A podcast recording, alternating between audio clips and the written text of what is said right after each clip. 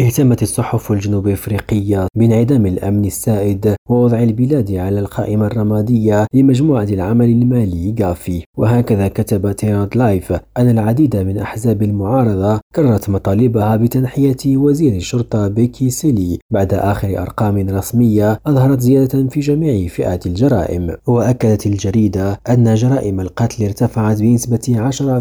10% خلال الربع الرابع من عام 2022 حيث تكب أجربت 7555 جريمة قتل بين أكتوبر ودجنبر مشيرا إلى أن معظم هذه الجرائم قد ارتكبت في الأماكن العامة والمساكن والنقل العام من جانبها تعود ذا سيتيزن إلى تسجيل جنوب إفريقيا على قائمة رمادية لمجموعة العمل المالي غافي بسبب أوجه القصور التي لوحظت من حيث مكافحة غسل الأموال وتمويل الإرهاب وتوضح اليومية أنه بعد هذا القرار ستجد الحكومة والشركات العامة في جنوب إفريقيا أنه من الصعب اقتراض الأموال على المستوى الدولي في حين أن تكاليف البنوك وإدارة الأصول سوف تزداد إلياس خلافي ريم راديو جوهانسبرغ